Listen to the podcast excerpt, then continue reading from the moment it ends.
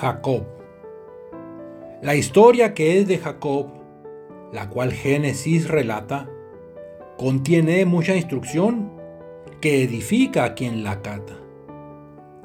Jacob engañó a su padre, tomó primogenitura, y Esaú en ira que arde, quiso aquel dar sepultura.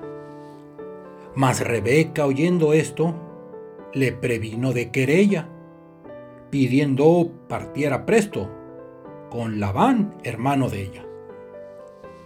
Engañador fue engañado, dos esposas pues tomando. Hubo por dos trabajado, catorce años laborando. Mas al querer Jacob irse, Labán propuso contrato. Dios pudo así bendecirle, aun con los cambios del trato.